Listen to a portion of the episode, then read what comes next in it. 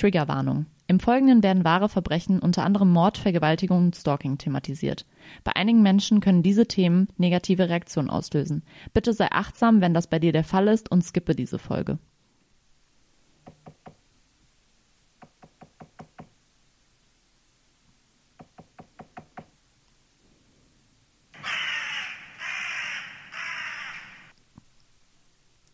Hallo Hallo. zu unserer Halloween. Folge.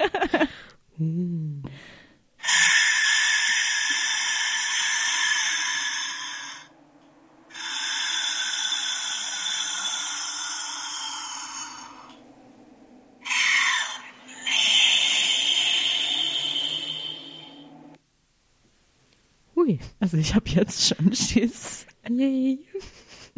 Wir haben eine Special-Folge. Ein kleiner Bonus für euch. Nur für euch. Haben uns gedacht, weil Halloween heute, ah, dieses Jahr auf einen Sonntag fällt. Echt? Haben wir das deswegen gemacht? Ja, natürlich. Ich dachte einfach, weil Halloween cool ist. Nee, weil es auf den Sonntag fällt. Ah, Und dann nice. dachten wir, passt doch. Yay, wollen wir, soll ich mal kurz anfangen? Ja, bitte. Ich erzähle euch ein bisschen was, damit ihr reinkommt. Wir haben heute einiges Gruseliges vorbereitet. Ähm, ja, erzähle ich euch ein bisschen was zu der Geschichte von Halloween. Meinst du, das ist gruselig? Das klang eher so ein bisschen, als wäre es was Witziges. Das sollte eine gruselige Lache sein. Ähm, also Halloween kommt vom All Hallows Eve, also der Abend vor Allerheiligen. Das ist mir auch erst bei der Recherche bewusst geworden, dass am 1.11. Mhm. Allerheiligen ist und dann Ja, macht ja voll Sinn. Hm. Total. Ähm, und umfasst alle Volksbräuche, die am Abend vor oder in der Nacht vor Allerheiligen stattfinden. Und der Ursprung liegt im katholischen Irland. Und die irischen Einwanderer haben das dann in die USA getragen, diese Bräuche. Und dann hat sich da in den 90ern die aktuellen Bräuche, die man jetzt so kennt, entwickelt. Sagt man das so? Mhm. also au- verbreitet und dann entwickelt und dann hat sich das von da aus äh, auch in Europa ausgebreitet und äh, natürlich gibt es überall regionale Unterschiede, also nicht Klar. jeder schlitzt einen Kürbis zu Halloween, aber Ich dachte gerade was anderes. Haben wir so, äh, okay. Nee, Was will sie jetzt mit aufschlitzen? Gut. und in Ach der so. Enzyklopädia Britannica leitet, da, ähm, wird das Fest aus dem alten keltischen Bräuchen hergeleitet, auf, und zwar von dem Fest Samhain, das das Ende des Sommers einleitet und quasi das keltische Neujahrsfest Fest ist. Und äh, die feiern so den Einzug des Viehs in die Ställe und so Sachen. Mhm. Sommerende, das Vieh kommt wieder in die Ställe. Und ähm, auch die Seelen der Toten kehren zu ihren Heimen zurück. Ja.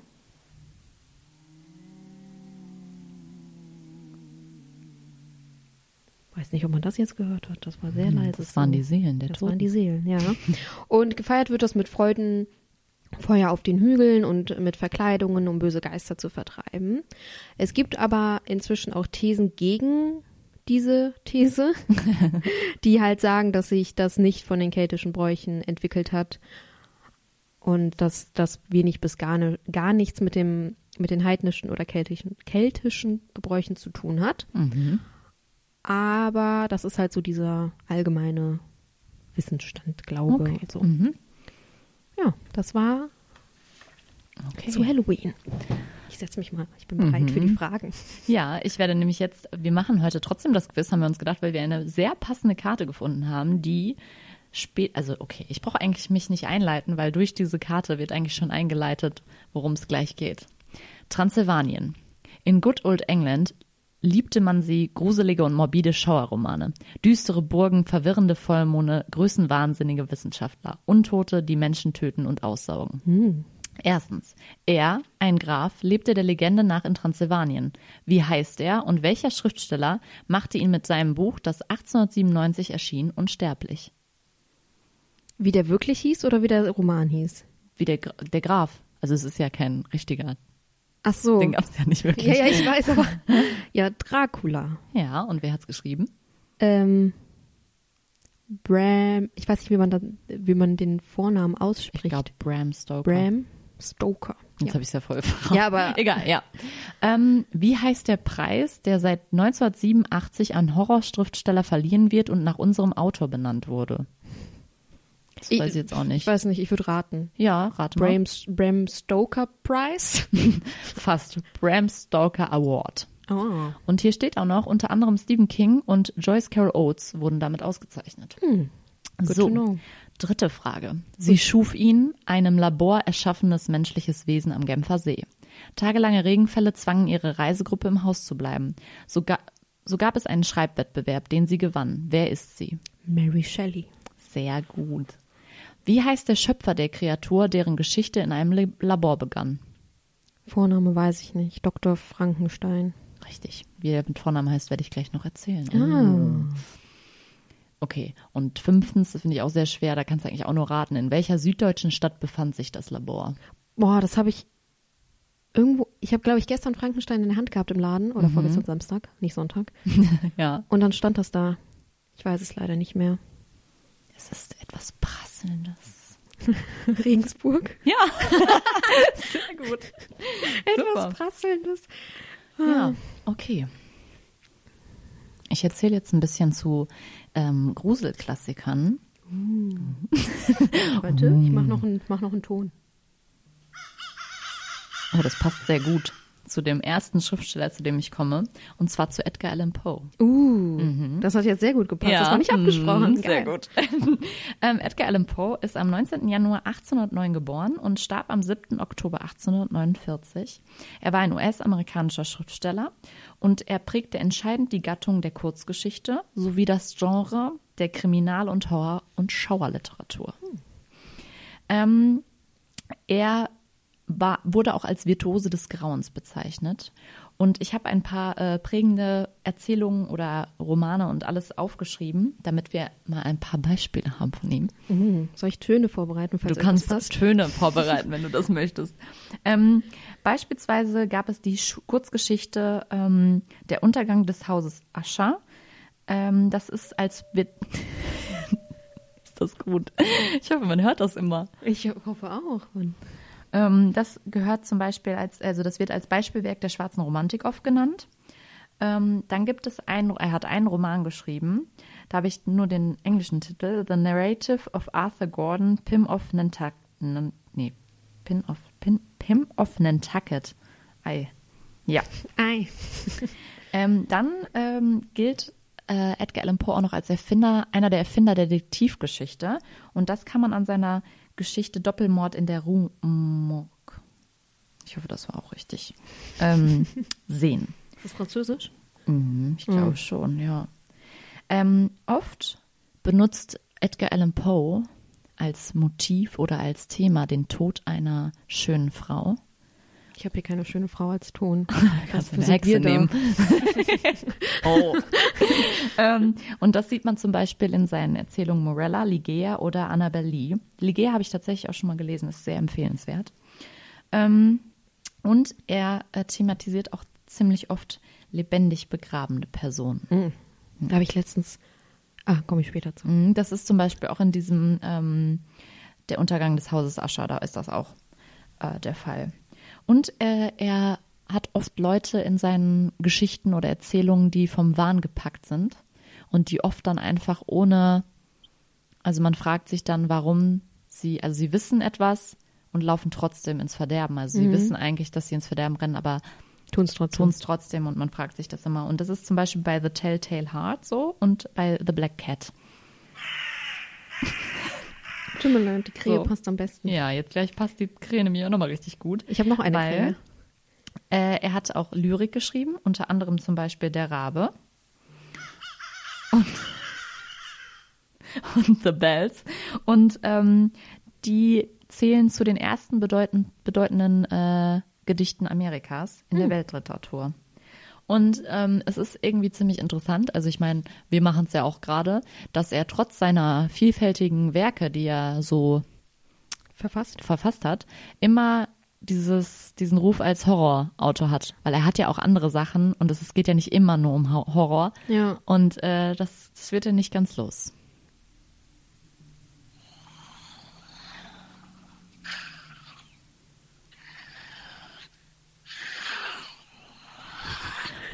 Glaube, wir haben noch einen weiteren Gast. Ich glaube, Frankenstein ist hier. Oh nein. Ah nee, Frankenstein. Oh nein. Oh nein. Okay, vielleicht. Ich wollte eigentlich sagen, das Monster von Frankenstein. Ah, Jetzt naja. hast du den Fehler gemacht. Aber vielleicht wissen das ja manche auch gar nicht, dass Frankenstein eigentlich nicht das, die Kreatur, äh, Kreatur Ja, ich glaube schon, dass es halt so im Mhm. Umgangssprachlichen auch einfach so drin ist. Frankenstein und ja, man denkt voll. direkt an das Monster und nicht an den Doktor. Genau, also ich komme zu Frankenstein von Mary Shelley geschrieben. Ähm, oft auch Frankenstein oder der mo moderne Prometheus. Ähm, und es wurde erstmalig er- am 1. Januar 1818 anonym veröffentlicht. Es ist eine Mischung aus einem Briefroman und einer klassischen Ich-Erzählsituation. Fand ich ziemlich interessant. Ich wusste, ich glaube, irgendwann habe ich das letztens schon mal gelesen, dass das ein Briefroman ist. Wusste ich tatsächlich früher Hatten wir uns, gar glaube ich, kurz drüber unterhalten irgendwie, ne? Ich glaube in der Brieffolge oder irgendwie sowas oder als wir das vorbereitet haben. Ja. Ähm, Frankenstein hatte großen Einfluss auf die Literatur und Pop Populärkultur. Kultur. Ich glaube, das ist es wieder. und gehört äh, zu den bekanntesten Vertretern des Horrorgenres. Ich liebe diese Spaß, Töne. ne? Das macht mir richtig Spaß. So, ich komme dann jetzt mal zum Inhalt. Ich dachte, ich stelle das dann einfach inhaltlich ein bisschen vor. Ähm, es sind eigentlich am Anfang die Briefe Robert Waltons an seine Schwester, der auf einer Entdeckungsreise ist. Ähm, der möchte im Nordpol eine Passa pa Passage, hm, eine Passage entdecken, ist aber gerade eingeschlossen in Eis. Also die kommen halt einfach nicht weiter mit ihrem Buch. Damals Mit hat noch ihrem geschneit. Buch. Mit ihrem Buch du durch, ne? Mit ihrem Boot, mit ihrem Ach so. Schiff. Schiff. Ich dachte, Auch gut. Ähm, und sie retten dann einen Mann, der schwerkrank ebenfalls auf dem Weg nach Norden war. Und dieser Mann ist Viktor Frankenstein. ach, Victor heißt er. Vicky. Irgendwie- Genau. Und Frankenstein beginnt dann dem Retter seine Lebensgeschichte zu erzählen. Ähm, genau. Viktor war ziemlich intelligent schon als Kind und ist dann mit 17 nach Ingolstadt gezogen, um dort Naturwissenschaften zu studieren. Und dann entdeckt er auch ziemlich zeitnah das Geheimnis, wie man toten Stoffen ein Leben einhaucht. das klang jetzt eher nach Jubel. Das war das Tod der Todesjubel. Ja. Ähm, er möchte dann ein menschliches Wesen erschaffen und ähm, trifft halt alle Vorbereitungen, sammelt alle Materialien zusammen und Apparaturen und ähm, schlammt dann aber so ein bisschen bei der Zusammenstellung und ist dann ab dem ersten Atemzug des Wesens von diesem sehr angeekelt. So, muss kurz mal umblättern. Ähm, er flieht dann aus dem Labor, weil er halt auch so ein bisschen überfordert ist und trifft seinen Jugendfreund Henry Cleavel. Der will dem aber, also er will eigentlich ihm die Wahrheit nicht offenbaren, ähm, doch als sie zurückkommen ins Labor, ist das Wesen verschwunden.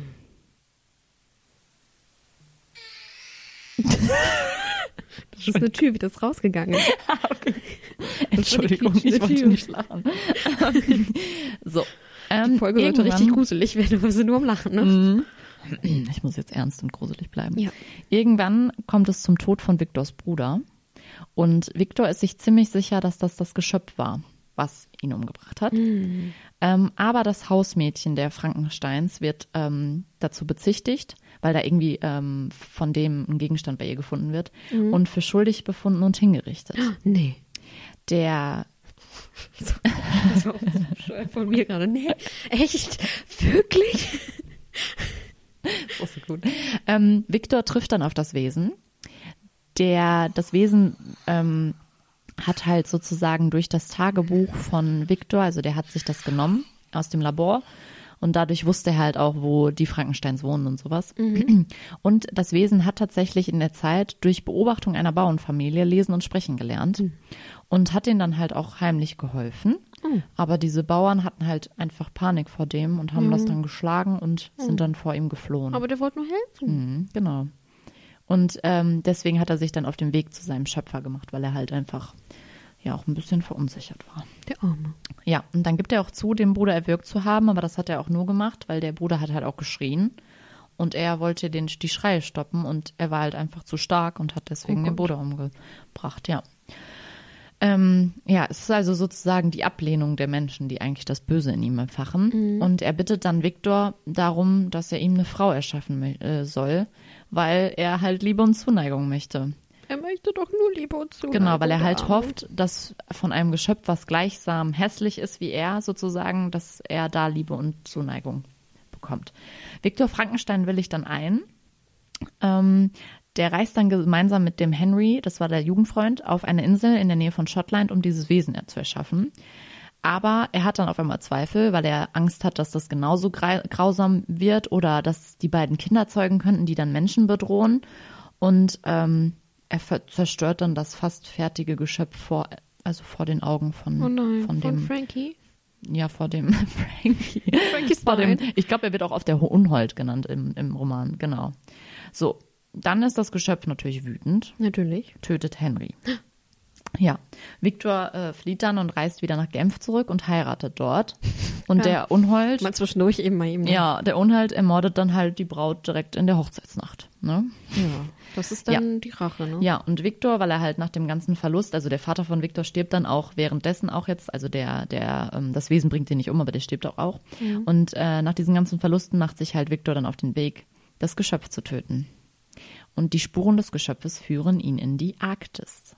Und dann kommen wir halt jetzt wieder sozusagen zu dem, wo wir gestartet haben, wo er auf dem Schiff dann halt gerettet wird sozusagen. Mhm. Victor stirbt dann aber wenige Tage später, also nachdem er das jetzt erzählt hat. Wir sind ja jetzt sozusagen wieder am Anfang. Ja, es war ein Rückblick. Ähm, genau.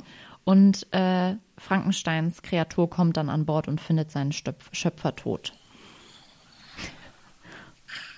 Ja. Aus tiefer Trauer und Abscheu vor sich selbst kehrt die Kreatur auf das Eis zurück und ähm, im Feuer eines Scheiterhaufens findet es dann seinen Tod. Mhm. Ich fand das irgendwie sehr traurig, als ich das mhm. gestern gelesen habe, weil, also mir war irgendwie klar, dass äh, das gar nicht so grausam an sich ist, das Monster. Mhm. Also das hatte ich schon mal gehört, aber ich finde es irgendwie traurig, dass theoretisch es ja eigentlich nur was Gutes will und es wirklich ja nur durch die Menschen, die ihn ablehnen, so böse wird. Armes kleines Monster. So.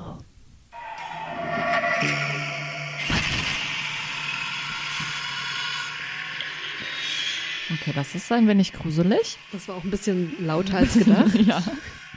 Das hört auch gar nicht mehr auf. Nee. Aber es ist okay. Wir kommen jetzt zum weiteren Roman. Ähm, und zwar zu Dracula von Bram Stoker. Das hat nicht mehr aufgehört. Ja, willkommen zu Dracula. Dracula. Dra Dracula, auch genannt in Fachkreisen von Bibliomanie. Fachkreis, unser Fachkreis sind so, wir beide. Wir sind ein Fachkreis. Dracula ja. wird es auch gern genannt. Das heißt nicht wirklich so, nicht, dass die Leute denken jetzt, das heißt so. Das Oder Problem wir denken, ist immer, das dass wir so. immer gerne so Dinge extra falsch aussprechen. Also wenn wir untereinander sind. Mhm. Und dass wir immer Angst haben, das in den Podcast mitzunehmen. Ja, und, und jetzt passiert es langsam. Dracula. Dracula. Ja. Dracula ist von. Dracula ist von. Jetzt habe ich es wirklich gesagt. Entschuldigung. Dracula ist von 1897 und Graf Dracula, die Hauptperson, ist die, der berühmteste Vampir der Literaturgeschichte.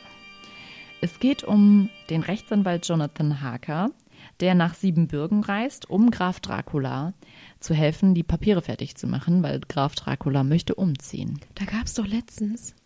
Da gab es auch eine Serie zu. Auf Netflix, glaube ich. Stimmt. Mm, ich meine, es gibt halt auch ganz viele Verfilmungen. Ja, es gibt ganz viele, ne? aber ich glaube, das die, war eine ganz neue. ich glaube, es gibt auch eine ziemlich, ziemlich gute Verfilmung mit Gary Oldman und ich meine, Keanu Reeves spielt da den Rechtsanwalt. Hm. Wenn das jetzt falsch war mit Keanu Reeves, dann tut es mir leid, aber ich glaube, es ist Gary Oldman als Dracula. Genau. Er, also er möchte nach England äh, ziehen und der Rechtsanwalt soll ihm halt he he helfen. So, da war ich kurz von, von Dracula besetzt. Ähm und ah. dem Soll Rechtsanwalt. Wasser ein? Nee, das geht schon, danke. Okay. Im Schloss fallen dann dem Rechtsanwalt ziemlich unheimliche Dinge auf. Dracula hat nämlich beispielsweise kein Spiegelbild, hat ziemlich blutrote Lippen und sehr lange Zähne.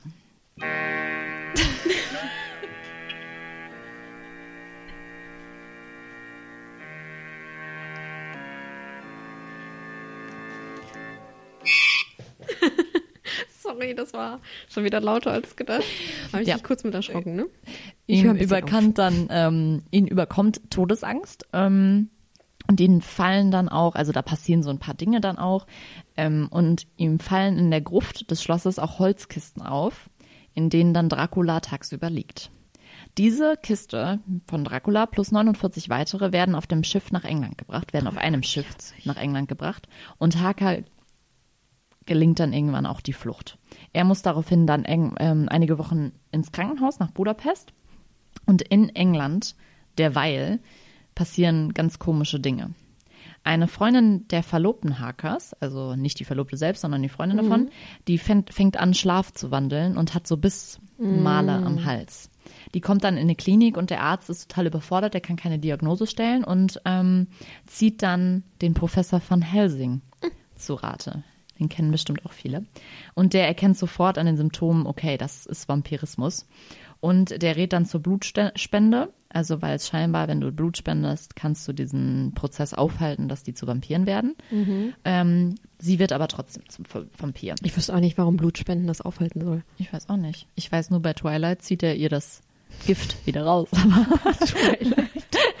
das sind so meine, Achso, du meinst meine Fachquellen bei Vampirismus. Ja, ja. Twilight. Ähm, genau. Auch die verlobte Mina wird von Dracula heimgesucht und hat auch die ersten Anzeichen des Vampirismus. Er kehrt dann, also nicht Dracula, sondern Harker kehrt irgendwann aus Budapest zurück und Van Helsing guckt sich dann auch sein Tagebuch an und sieht dann auf jeden Fall es als notwendig an, den Fluch Draculas zu beenden. Die suchen den dann in England, das ist aber erstmal vergeblich und ähm, die, also eine Gruppe, die sich um Van Helsing halt ähm, Gebildet hat. gebildet hat, genau, äh, findet Dracula dann unweit seines Schlosses in Transsilvanien. Und die töten ihn dann durch ein, durchs Köpfen, also die schlagen ihm den Kopf ab und durchbohren das Herz mit einem Jagdmesser. Nicht mit einem Dolch, also mit so einem Holzdolch. Mhm, dachte Das ich nämlich auch, aber da stand Jagdmesser. Mhm. Hm, Es kommt auch kein Knoblauch, glaube ich, vor. Ich weiß es nicht.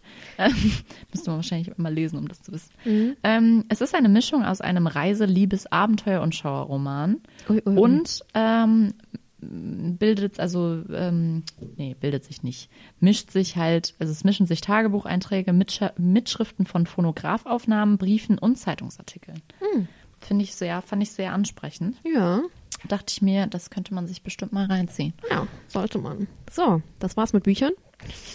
Naja. Nicht ganz. Nicht ganz. Aber wir haben heute noch eine zweite Kategorie in dieser. Halloween-Folge. Oh, Gänsehaut. Wir fangen bestimmt auch noch an zu singen heute. Hm, Nein, wir fangen an zu singen, wenn Weihnachten ist. Ja, okay. Ähm, ja, wir reden jetzt ein bisschen über, jetzt haben wir so Klassiker und ein bisschen die Fiction rangeholt. Und jetzt kommen wir zur Non-Fiction, nämlich zu wahren Verbrechen, zum, zur Kategorie True Crime. Faszination True Crime ist ja auch so ein bisschen, passt ja auch ein bisschen in so eine Halloween-Folge, dachten wir. So, weil das auch zu Zeiten mega Hype ist. eine kleine Fliege. Das ist keine kleine Fliege. Nein, das ist Dracula. Das ist Dracula. Ja, in Fliegenform. Oder Ähm, Dracula.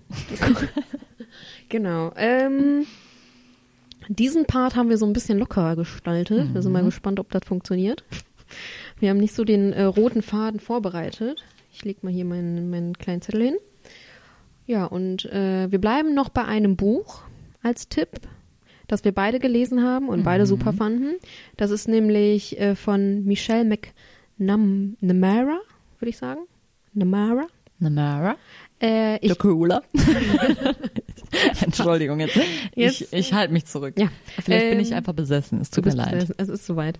Äh, der Titel ist Ich ging in die Dunkelheit, ist ein True Crime Sachtitel und äh, geht, ähm, also das Buch fokussiert sich auf die Recherche und die Opfer von dem Golden State Killer. Also es geht gar nicht so groß um den Golden State Killer oder, ähm, sondern halt eher um Michelles ja, Recherche. Recherche, Besessenheit, sie hat ja selber gesagt, sie ist besessen von der Recherche, herauszufinden, wer er ist, beziehungsweise wer er war. Ja. Inzwischen weiß man ja, wer er ist. Der lebt noch, ja. Ich, gerade- ich habe Ja, doch, ich überlegt. glaube, der lebt noch, ja. ja, ja, ja, weil der Obwohl ist der ist schon sehr alt jetzt, ne? 75, als er verhaftet wurde. Ja. Das war Dazu kann ich auch eine kleine Anekdote nämlich erzählen. Es war sehr witzig, als ich das Buch gelesen Witzig. habe. Ja, okay, witzig war es jetzt nicht, aber Ja. es hat mich, ich fand es irgendwie sehr, sehr passend. Ich habe das Buch zu Ende gelesen und ich war am Ende total enttäuscht, weil ich irgendwie dachte, okay, jetzt kommt noch raus, wie sie ihn dann ob sie ihn ob sie ihn und wie sie ihn dann wer er ge- ist und ja. genau und dann stand halt nur so ein kurzer Hinweis also weil damals war der ja schon im Gefängnis ne Ja, und das, also der Hinweis steht auch nur im, äh, im Taschenbuch, weil als so, das, genau, okay. als das Hardcover rauskam, war der noch nicht gefasst. Ah, ja, stimmt, ja, okay. Da stand halt nur dieser Hinweis, ja, er ist gefasst und sowas und aber nicht, wie sie ihn gefasst haben. Ja, am 24. April 2018 wurde der 72-jährige ehemalige Polizist Joseph James DeAngelo festgenommen. Genau. Und mich hat das total kirre gemacht. Und einen Tag später kam nämlich, ich habe eine Tagesschau-App geguckt und da stand halt einfach, dass er verurteilt wurde. Also ich fand das sehr passend, dass das Ja. irgendwie dann einen Tag später In, passiert ist. Im August wurde der August 2020. Ja. Der hat nämlich äh, Anfang 2020 gestanden und im August wurde der dann zu lebenslanger Haft verurteilt. Ich meine, der Typ ist jetzt schon 75, ne? Der hat sein Hm, Leben ja, schon klar. gelebt. So. Aber trotzdem fand ich und das hat, sehr. ja, hat in den Jahren 76 bis 86 in Kalifornien vergewaltigt, ermordet und äh, tyrannisiert. Hm, ja, weil der hat ja auch- gestalkt und sowas. ja, ja, der genau. hat ja ganz, ganz lange seine Opfer immer beobachtet, bevor Mhm. der dann da. Das fand ich auch, glaube ich, damals im Buch sehr, sehr creepy, Ja, die haben wie sie dann- das immer, also sie beschreibt das ja, glaube ich, so ein bisschen, ne? Da muss er gestanden haben und Genau, beobachtet ja. haben und so. Ja. Ja, ja, genau. Also das Buch, äh, wirkliche Empfehlung für äh, True Crime Fans, die sich halt auch so ein bisschen mit der Recherche so ein Mhm. bisschen so herausfinden. Ich meine, Cold Cases sind das Schlimmste, was es gibt. Mhm. Die, also dass es so viele Täter gibt, die noch frei rumlaufen, wo man einfach nicht weiß, Ja. wer die sind oder wer die waren. Und damals war ja eh der Serienkiller, war Kalifornien die Serienkiller Hochburg. Mhm. Also in der Zeit war ja so viel, wurde so viel gemordet und irgendwie haben die, das Problem war ja auch, dass die ganzen einzelnen äh, Orte und ja die Polizisten der Orte nicht miteinander, Genau. nicht so ja, eine ja. Datenbank miteinander Das, hatten. äh, da können wir gleich auch nochmal was zu sagen, weil Ja. bei Mindhunter war das doch auch ganz lange das Problem. dass Oder sie das, halt alle immer dann genau. Und das war natürlich für die Täter ganz praktisch. Dann bist du halt von A nach B gereist und hast da mal gemordet, da mal gemordet. Ja, ähm, zu Ich ging in die Dunkelheit, wollte ich noch irgendwas sagen. Du wolltest sagen, warum das so gut ist und warum das so interessant ist. Ja, wegen der Recherche. ähm, und ja. Ach so, die Autorin ist ja gestorben, bevor Genau. er. Boah, das finde ich, das fand ich, als ich das, Ja. als mir das damals erzählt ist, dachte ich mir, boah, das ist so ärgerlich. Der Die hat wurde- so ihr Leben da drauf. Zwei Monate nach ihrem Tod wurde er gefasst. Sie ist zwei Monate vorher an einer Hm. Ja. Wechselwirkung von Medikamenten. Das finde ich auch sehr schwierig, dass sie das nicht erlebt hat irgendwie, weil Ja. wirklich, die hat, also die war ja auch, äh, die hat ja auch mit den Polizisten und so Ja, ja, die hat zusammengearbeitet, mit, ne? äh, die hat mit allen möglichen, die hat auch mit Leuten zusammengearbeitet, die genauso besessen davon Ja. waren, herauszufinden. Die hat, es hat quasi damit angefangen, dass sie so Manschettenknöpfe gekauft hat, Mm, jo, die stimmt. halt ja äh, quasi irgendwo verkauft wurden, quasi eBay Kleinanzeigenmäßig, Mhm. ähm, die äh, wahrscheinlich, ich weiß gar nicht mehr, ob das die jetzt im Endeffekt waren. das weiß ich tatsächlich auch nicht mehr, leider. ähm, die dann quasi bei einer der Opferfamilien geklaut wurden. Mhm. So, und dann ging man halt davon aus, dass man da vielleicht noch DNA finden könnte und alles. Und wie er jetzt im Endeffekt gefunden wurde, ist auch spannend. Total krass. Also der wurde halt durch seine DNA, beziehungsweise durch so eine ähm, ganz normale Ahnenforschung DNA-Datenbank, wo halt quasi du und ich Mhm. einfach unsere DNA reinschicken können und gucken können, wo sind unsere Ahnen und so. Und dann haben die halt irgendwie verwandte DNA gefunden, die dann irgendwie von seinem Cousins Mhm, dritten Grades sowas, und so ja. waren. Und dann hat man das halt weiter und dann Richtig ist man krass. dann auf den gekommen.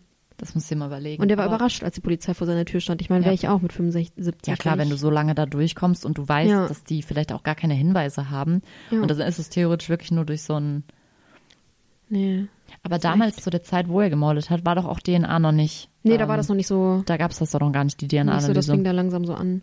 Das finde ich ja auch so faszinierend, dass das so viel, dass das viel aufgeklärt hat im Ja. Nachhinein, weil man vorher einfach keine DNA Ja, man hat ja auch vorher gedacht, also konnte. der war ja als, also der war ja Golden State Killer hat Michelle Mac, äh, ich sollte vielleicht Namara, äh, die hat das ja diesen den Namen. den. Namen geprägt. Der war ja auch als, äh, weiß ich nicht, East Area Rapist, Original Night Stalker und so bekannt. Also der hatte in jedem, der hat ja durchweg Kalifornien gemordet Mhm. und vergewaltigt und war überall anders genannt, weil man halt nicht davon ausging, dass es Dass der, es gleiche war. Ist, ja. Und durch die DNA konnte man dann irgendwann auch Genau, ich herausfinden, dass das der war das doch auch der das gleiche war. Erste, dass die das zusammengeführt haben. Ja.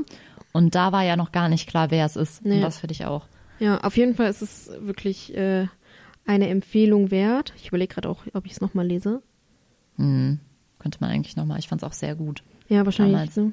Und ich finde es halt auch total interessant, wie sie auf manche Sachen kommt und wie sie, Ja. also so, welchen Hinweisen sie folgt und sowas. Ja, auch auf Sachen. Und ich finde halt, auch wenn manche Sachen, also es ist ja jetzt nicht so, dass sie mit, wie bei anderen Serienmördern gibt es ja oft, dass die ähm, Geständnisse abgelegt haben über alle ihre Taten und warum und was weiß ich. Das gab es ja bei ihm da noch nicht. Ähm, oder jetzt mittlerweile gibt es ja das auch nicht. Ja. Aber ähm, ich finde das trotzdem gar nicht so schlimm, dass das auch Sachen sind, dass sie nur anführt, was halt bekannt ist über Ja. diese einzelnen.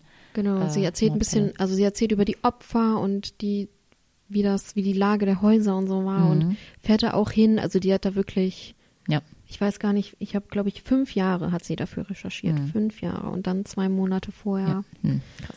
Vor allem durch so einen Tod, wo man sich denkt, so, ihr Mann, das ist übrigens der, der hat bei ähm, King of Queens gespielt, der Schauspieler. Also Ja, jetzt das nicht der Hauptdarsteller, sondern, Mhm. Sondern ein anderer, ich habe den Namen jetzt gerade vergessen. Komm, Aber ist halt ein bekannter Schauspieler. Genau, ein ne? bekannter Schauspieler, der hat halt auch gesagt, sie war wahrscheinlich so besessen und so neben Mhm. der Spur, dass sie halt aus Versehen Krass, ey. und sie hatte auch irgendwie einen Herzfehler, der noch nicht erkannt Mhm, war und dann ist mhm. er auch, also ja. Ja. Und du hattest irgendwie eben, hattest du noch erzählt, das wollten wir erwähnen, dass ihre Seite noch online ist. Genau, ihr Blog. Genau, sie hat äh, einen Blogpost darüber immer gemacht und alles und die ist auch noch online, kann man sich Ja. noch, kann man sich noch geben. Werde ich auf jeden Fall in den Shownotes vermerken, dann könnt ihr euch da den Könnt ihr euch das mal Link. durchlesen. ziehen, falls euch das interessiert. Ja. Ja. Du hast gerade Mindhunter erwähnt. Ja, mein Super. Serientipp von uns. Ja, gibt's auf Netflix. Bisher leider nur zwei Staffeln. Fand ich mega gut. Wirklich. Ist ähm, auf Grundlage äh, des Buches Mindhunter von John E. Douglas und Mark Olshaker. John Douglas, bester Mann. Ja, und das waren sozusagen die, ähm, die beim FBI ähm, eine Sondereinheit gegründet haben, die sozusagen, Das Profiling. Quasi. genau, das Profiling, den, den Begriff habe ich gerade irgendwie Hab ich, ich ich gesehen. gerade irgendwie nicht im Ich Kopf, ich weiß Kopf auch nicht warum. gesehen. Genau, Ja. die haben das Profiling halt äh, sozusagen ja äh, Entwickelt. Entwickelt, genau. Und äh, darum geht's halt auch bei Mindhunter, wie sich also bei der Serie jetzt, beim beim im Buch, ich erzähle erst ein bisschen was zur Serie und dann sage ich gleich die Unterschiede zum Buch. Ähm, in der Serie geht's halt auch so ein bisschen um die Anfänge und wie die das dann alle gemacht haben und so. Wie die im Keller angefangen haben. Genau. Und gar nicht und, ernst genommen wurden. Genau, wie die wirklich auch nicht ernst genommen wurden. Und ähm, ähm, unter anderem wird bei Mindhunter werden auch verschiedene Serienmörder auch wirklich ähm, Porträtiert. porträtiert. Unter anderem zum Beispiel Edmund Kemper, Jerry Brutus, Rich, Richard Speck, der BTK-Killer ähm, und Wayne B. Williams. Ähm, ja, wir haben auch später noch andere Tipps zu einzelnen Mördern. Also es ist alles sehr, wir haben sehr viele. Wir, das ist eine Film- Tippfolge. genau. Also viel- wir wollten ein bisschen was, damit ihr jetzt in der Halloween-Zeit euch was angucken könnt, was Mhm, genau. vielleicht jetzt nicht so der typische Horrorfilm ist, weil das mag ich nicht. Ja, sondern einfach wirklich. Die Ja. sind auch einfach, das, diese ganzen Sachen sind ultra interessant. Und Ja. Mindhunter, die Sch- Serie war richtig gut. Richtig also gut. man findet auch die, also ich finde auch die, die ähm, Schauspieler sehr gut gewählt irgendwie. Also ich finde, das passt total gut. Ich finde es einfach krass, wie gut die den äh, Ed Kemper gewählt haben. ja, das ist Der richtig sieht so krass. krass. Also, Ja. wenn ihr wollt, wir laden euch auf Insta einfach noch ein, noch ein Vergleichsbild Ja. hoch einfach in unseren Slide. Das ist richtig, also der Schauspieler ist richtig, krass. Und wen ich auch krass fand, äh, Charles Manson kommt doch auch kurz vor. ja, aber ich habe doch, ich habe Ja, du hast die, du hab, hast irgendwann aufgehört, aber der Ja. kommt in der zweiten Staffel irgendwann und dieser Schauspieler, der spielt, glaube ich, auch bei, ich Also- meine, bei Once Upon a Time in Hollywood ist das der gleiche Schauspieler. Ich bin mir ganz nicht, oder ganz sicher. Ich will sagen, ich habe nicht aufgehört, weil es schlecht ist, sondern weil ich nicht wollte, dass es endet. Das ist total logisch. Ja. Ähm, aber das, den fand ich auch sehr gut getroffen irgendwie. Also generell, ich glaube auch die anderen. Also als ich eben, wir haben eben vorher noch mal kurz, ich glaube, es war Jerry Brutus zum Beispiel. Ich glaube, der sah in der Ja. Serie auch sehr ähnlich aus. ja, der Lastkiller. Genau. Ähm, ja, nur kurz zum, wir können ja gleich nur kurz zu den einzelnen, die ich gerade erwähnt habe, was sagen. Ähm, kurz, wenn ihr die Serie richtig gut findet, dann könnt ihr auf jeden Fall auch gut das Buch lesen. Das weil muss ich auch noch lesen. Das Buch ist halt wirklich viel, viel mehr Details und es ist wirklich so auch seine Geschichte, also von John E. Douglas und so, also wie er zum FBI gekommen ist und die ganzen Ausbildungen, wie dann, also es ist einfach noch viel, viel detailreicher und, Und ne, falls ihr noch anderes über Serienkiller oder Cold Cases oder so lesen wollt, John Douglas hat auch noch weitere Bücher geschrieben. Ja. Ist mir gerade eingefallen, weil Stimmt. ich habe ja hier eins noch im Regal. stimmt. Ja. Und äh, ja. Nee, es ist die. wirklich sehr interessant. Und ich fand es halt auch mega gut. Ich habe erst die Serie geguckt und dann das Mhm. Buch gelesen. Und ähm, klar, in der Serie sind ja manche Sachen auch fiktiv oder beziehungsweise halt dazu gedichtet, gedi- ein bisschen ja. geändert.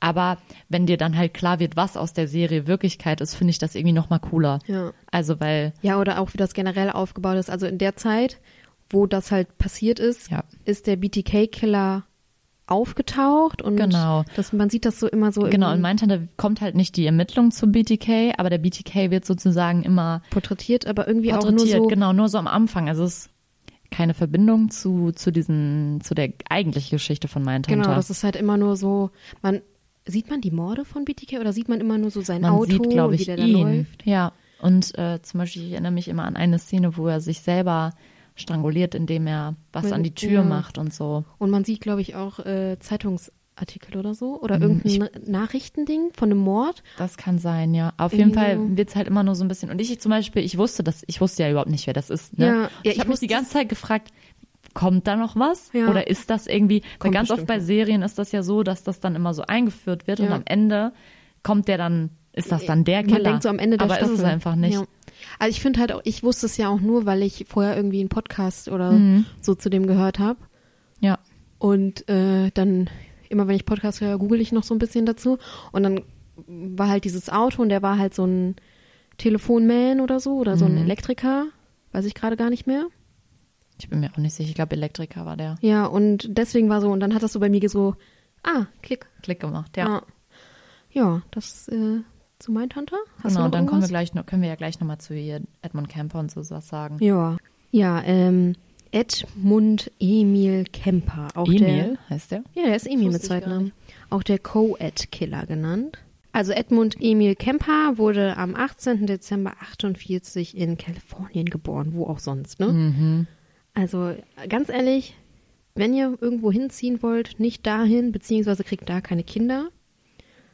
Und wenn Oder wenn sie dann Bettnässen und Feuer. äh, Feuer mit Feuer spielen. Genau, das war doch bei Edmund Camper auch so, ne? Ja, der hat ähm, schon als kleiner Knabe, so stand es in meiner Kne Quelle, Knabe, Knabe, finde ich gut. ja, äh, Katzen zerstückelt und äh, rituelle Todesspiele mit seiner älteren Schwester gespielt und so. Ja, das mit diesen Tierverstimmung ist doch diese dritte Dingens, ne? Da bin ich eben noch nicht Ja. drauf gekommen.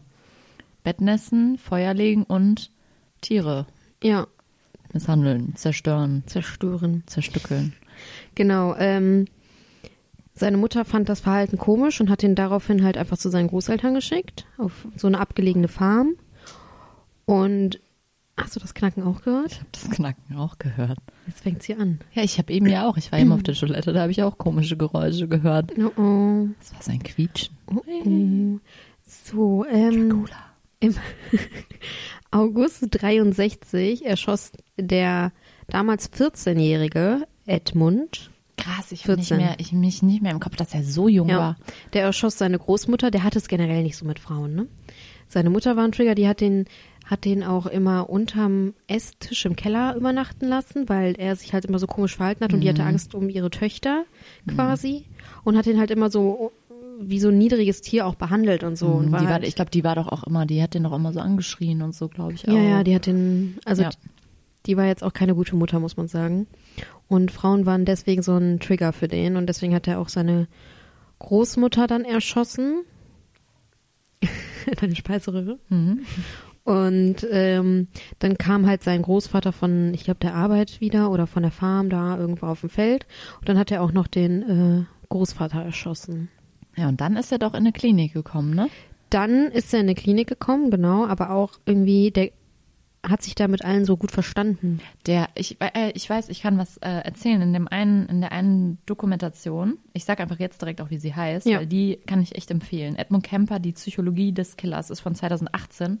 Ist eine Doku über ihn, also auch mit Interviews und so. Das finde ich, äh, fand ich sehr gut. Da hat er, glaube ich, erzählt, dass er halt einfach irgendwann, also der Edmund Kemper war doch auch, der hatte doch einen sehr, sehr hohen IQ. Ja. Das kommt, glaube ich, nämlich auch bei Mindhunter vor, Ja. dass der einfach wusste, was er sagen muss, damit Genau. die Leute denken, dass er sozusagen Ja, der hat sich dann auch, da gibt's in der ähm, Anstalt gab's so Fragebögen und so, Genau. die dann immer den Patienten die fragen und dann hat er sich halt irgendwie so da reingetrickst, dass er halt auch irgendwie so ein bisschen da für verantwortlich, für irgendeine Organisation verantwortlich war. Ja, der hatte halt, und dadurch die Fragebögen auch kannte und wusste, was er halt zu Ja. sagen hat, um da. ja, der war halt sehr, sehr intelligent. Ich äh, Ja. erinnere mich auch an so eine andere Szene, glaube ich. Das war, glaube ich, auch in der Dokumentation, weil der hatte dann irgendwann, ich meine, er war das. Er hatte eine Waffe. Nee, er hatte mehrere Waffen. Und ähm, dadurch, dass er halt schon mal, ähm, ähm, weil das dadurch, dass er vorbestraft ist, dann darfst du ja keine Waffe besitzen. Und die haben das irgendwie rausgefunden, die äh, Polizisten, und wollten ihn dann sozusagen, ähm, ähm, wie heißt es, die wollten ihn dann halt darauf ansprechen und äh, sozusagen die Waffe finden. Und dann wusste er natürlich nicht, welche Waffe die meinen und hat dann durch Fragen, also er hat dann den Polizisten Fragen Mhm. gestellt, rausgefunden, welche Waffe die meinen können, weil er meinte so, ja, hätte das, hätte er das nicht rausgefunden, hätte er ja vielleicht die falsche Waffe und dann Ja. hätten die zum Beispiel nämlich, da war glaube ich noch nicht klar, also da waren noch nicht die ganzen Morde aufgeklärt, dann hätten die nämlich ähm, Klamotten von Frauen, die versch äh, verschwunden waren, gefunden. Genau. Also Ah, krass. wenn, wenn er sozusagen, Ja. er hat dann nämlich gesagt, ja, hier die Waffe habe ich da und da und die hätten sonst nämlich irgendwas durchsucht und da waren halt Klamotten von Frauen und das ist Ja, also, ja. Sorry. Ja, das ist vielleicht Dracula. Dracula ist in mich gefahren. Ähm, genau, also der ist dann nach ungefähr sieben Jahren aus dieser Anstalt raus und wieder zu seiner Mutter. Und inzwischen ist er einfach zwei Meter groß stimmt, ja. und 150 Kilo schwer. Also das ist schon, also das ist aber auch so ein Berg von Mann. Und dann, Ja. Genau, dann hat er ein paar Gelegenheitsjobs und ähm, 1972 hat er dann seine ersten zwei Frauen, Mädchen, die waren beide 18, äh, erstochen und hat die äh, Leichen dann erstmal ins Haus der Mutter gebracht und so Fotos gemacht und Hat er die mit den auch, Organen ähm, gespielt und so Sachen. Hat er den nicht auch irgendwie im Garten vergraben? Das weiß weißt ich glaube schon. Also der hat, ich glaube, einen Teil davon oder so. Ja. Aber Ja. ich, ja. Ja, irgendwann hat er sich auch angefangen, an den Leichen zu vergehen. also Stimmt. die erst Mm, umgebracht und ja. dann vergewaltigt und Das, ähm, ich glaube, das hat er sogar mit seiner Mutter gemacht. ich glaube, der hat äh, Weil das war, also. den Kopf seiner Mutter. Ja, genau, penetriert, glaube ich, ja. Ja. Das ist nämlich dieses, was er dann, also in dem, in dieser Dokumentation, das ist wirklich ähm, echt gut, weil er das ja selber alles erzählt. Weil er sagt, glaube ich, auch am Ende des, der Dokumentation, sagt er, wenn du diese Sachen auch machen willst oder wenn du diese Gedanken hast, dann hol dir Hilfe. Also Mhm. Ja. er ist sich ja sehr darüber bewusst, dass er Probleme ja. hat. Der wurde ja auch Und- nur gefasst, weil er sich ja quasi auch selber, Ich glaube, ja, stimmt. Er hat sich, glaube ich, selber er hat gestellt. sich selber ne? gestellt oder Ja. hat die Polizisten, der war ja auch die ganze Zeit in der Bar oder so mit Polizisten und er hat wusste ja, glaube ich, immer die ganze Zeit, wo der, Genau. wo der, ähm, wie heißt es, der, der, nicht der, Tat, Ermittlungsstand? der Ermittlungsstand, genau, Genau. war, ja. ja, Und äh, ich finde, äh, was soll ich jetzt sagen? Ich wollte noch gerade irgendwas zu dem Film sagen. Ähm, ich finde es total interessant, das dann aus wirklich aus seinen Gedanken zu hören, was dann bei ihm vorging. Und dann da erzählt er nämlich auch das mit der Mutter, weil das mit der Mutter war ja so der Höhepunkt seiner Dingens, weil immer wenn seine Mutter ihn aufgeregt hat, ja. hat er ja dann äh, Frauen umgebracht. Huch. Oh Gott. Das waren kleine Zwitschervögelchen. Damit habe ich jetzt nicht gerechnet. Oh, da hat Ähm. jemand, da hat jemand, ähm, Ja, ein Äh. Vögelchen. ja, ist jetzt auch gerade nicht. Genau, der hat sich dann und irgendwann äh, ist es halt so weit gekommen, dass er dann seine Mutter ermordet hat, die ja der Haupttrigger war und ja, ja, und man hat den, ich weiß nicht, ob das jetzt, ob ich das jetzt so im Kopf habe wegen der Doku oder wegen Mindhunter Mhm. oder so oder wegen so einem Serienkiller-Lexikon, was sich in meinem Besitz befindet. Ähm, aber der hat wohl gesagt, als man ihn gefragt hätte, was eine angemessene Strafe für ihn wäre, äh, Tod durch Folter. hm. ja, okay. Hat er da gesagt. Ja. Aber ich finde auch in, in Mindhunter wird der auch sehr gut dargestellt. Also Ja. sehr, sehr, ähm, auch so seine Art und so, weil der ja auch so einnehmend ist und halt, äh, das ist doch auch, bei Mindhunter ist es, glaube ich, auch so, dass der äh, Hauptermittler durch ihn so ein bisschen diese Grenzen dann, Ja, ja, die verschwimmen so ein genau, bisschen weil bei Ed, ihm, ja. Ed Camper ihn ja auch so ein bisschen als Freund sieht Ja. und sowas. Ja, ja, das Der ist auch sehr wirklich gut. sehr charismatisch. Genau, ja. Und auch, also, das ist wirklich Ja, richtig, richtig gut dargestellt.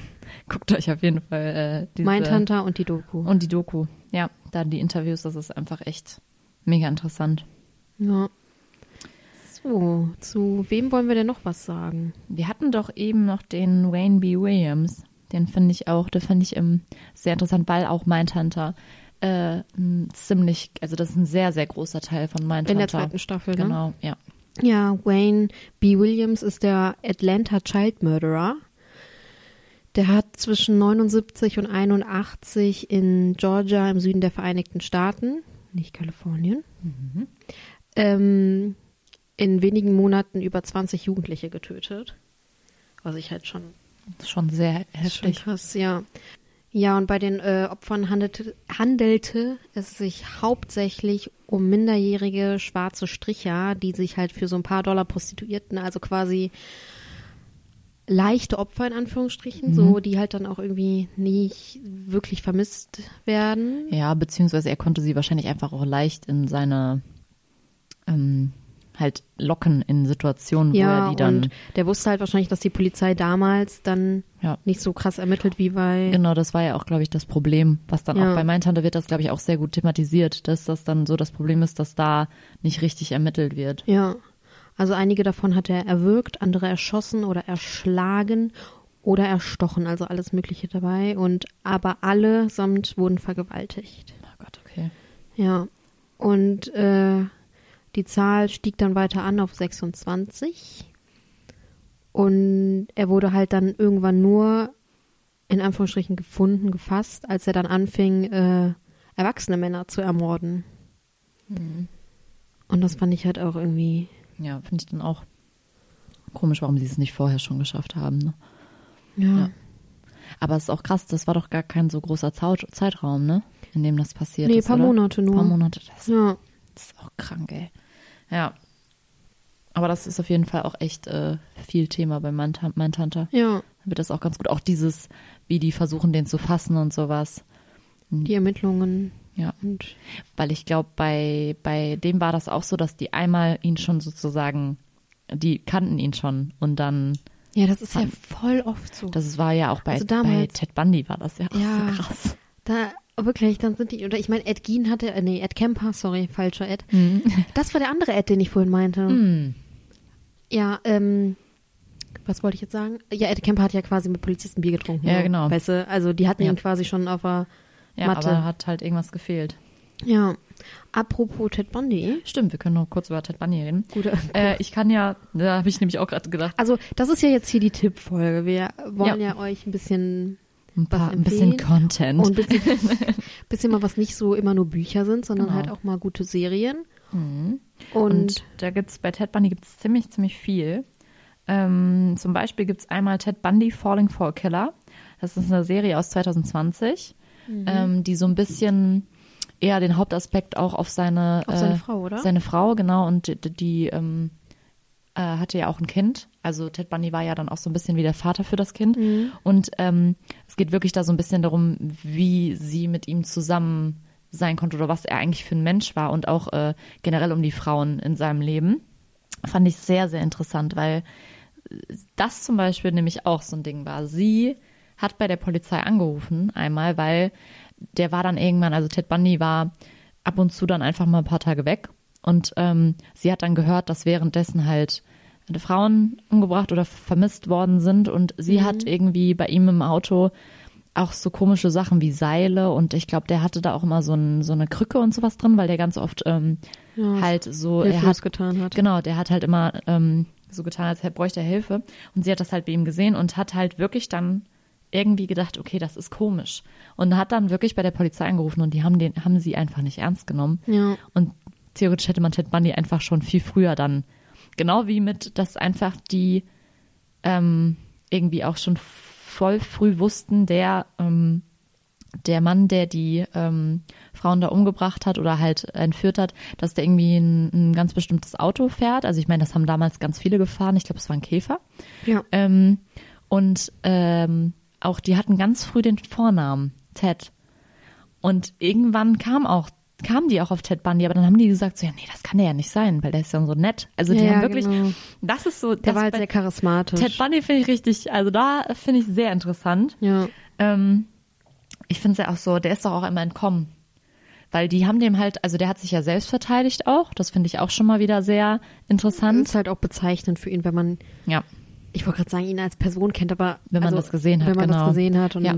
Und das fand ich sehr witzig, weil ähm, er ja, als er äh, das erste Mal im Gefängnis war, hat er halt immer Sprünge vom Bett gemacht, um Mhm. seine Muskeln zu stärken. Und dann hat er auf diesen Moment gewartet, wo er irgendwie in der Bibliothek recherchieren durfte wegen seinem Fall. Mhm. Und die haben dem halt so vertraut, weil die halt gesagt haben, ja, so nett, ne?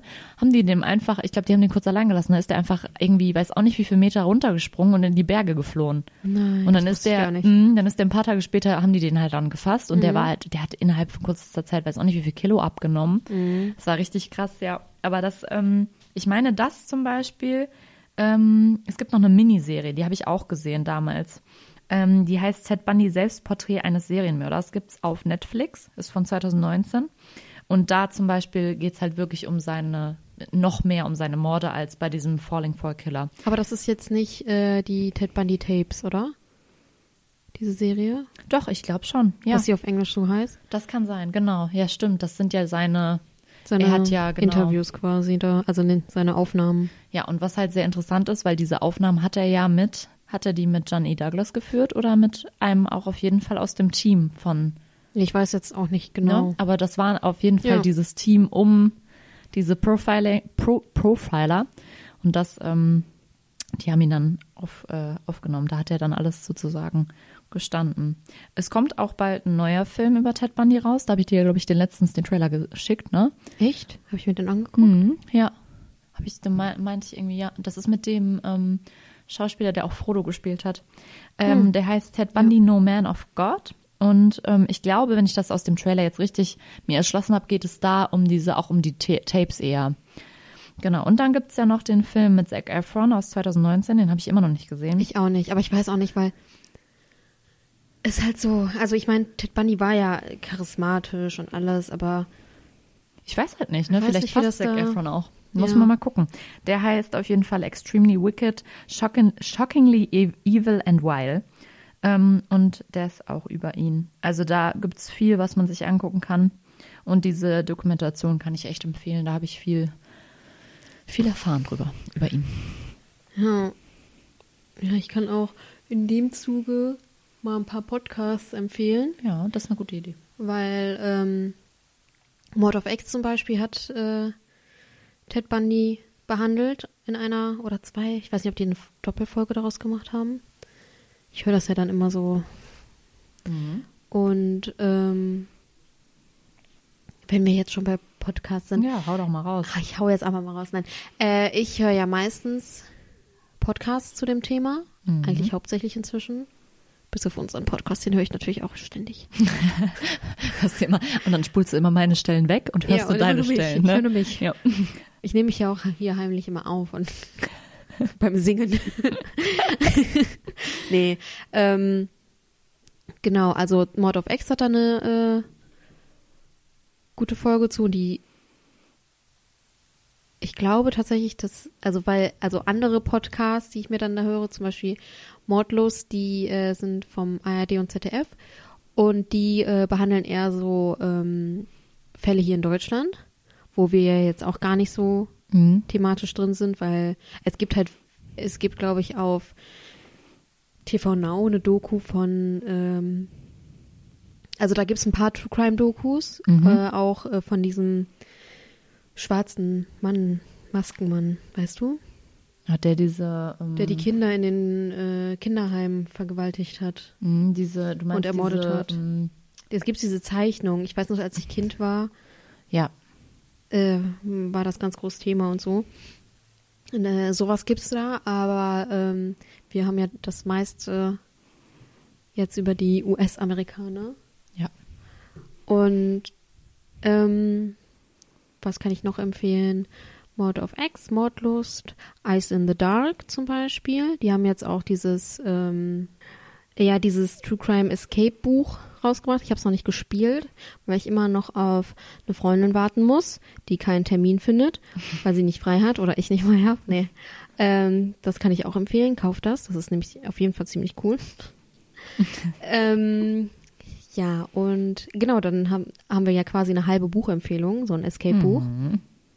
Und eine Podcast slash Serie slash Buchempfehlung von ein und demselben Podcaster slash Autor slash Moderator oder Serien. Heini. Heini. äh, Philipp Fleiter, Verbrechen von nebenan. Das Buch ist jetzt diese Woche offiziell in den Läden. N äh, nicht diese Woche. Das klingt jetzt, wenn die Leute es anhören, du musst sagen. Ach ja, weil, die Folge kommt ja erst Halloween. Stimmt. also seit, Seit dem, heute ist der 18. 18.. Seit dem 18. Oktober offiziell in den Läden. Könnt ihr äh, alle fleißig kaufen und ihn unterstützen und den Post Podcast Verbrechen von nebenan, so heißt der, so heißt das Buch auch, könnt ihr euch auch anhören. Das sind nämlich auch tatsächlich dann ähm, äh, Fälle aus Deutschland, äh, ein, zwei dann aus Österreich oder der Schweiz oder so. Aber ist auch mal ganz interessant. Das sind all Dinge, da denkst du dir, das ist quasi in deiner Nachbarschaft passiert. Ich meine, hier in Duisburg, wir sind ja jetzt hier in Duisburg, ähm, da gab's ja gab's auch den- ich weiß nicht, wie der heißt, da habe oh, ich ich eben schon weiß drüber das. nachgedacht. Oh nein, ich hab's vergessen. Der hat auch ein Buch, ne? Es gibt auch ein Buch darüber, ne? Ja, es gibt auch ein Buch über ihn. Das kann man auch empfehlen. Oh, wie heißt denn der nochmal? das mache ich auf jeden Fall in die Show Notes. Mach das Leute. Buch auf jeden Fall in die Show Notes. Show, Show Notes, Show Notes. Ähm, der Kannibale von Duisburg. Mhm, genau. Ah, wie hieß der denn? Ich, ich weiß das. Jörg? Jo Joachim. Joachim, das war gar nicht schlecht Joachim Jörg. Kroll. Joachim Kroll, okay. Jörg. Genau. Ich meine, der war hier in Duisburg und hat irgendwie 14 Menschen ermordet und verzehrt teilweise. So, man denkt immer nur so an Ted Bundy und Mhm. Ed Kemper und so, aber es ist halt auch einfach hier nebenan. Ja. Oder das Horror Horrorhaus in Höxter. Also hört euch die Podcasts gerne mal an. Eine riesen Empfehlung. Wahrscheinlich kennt die eh schon jeder. Ja, wer weiß. Wer weiß.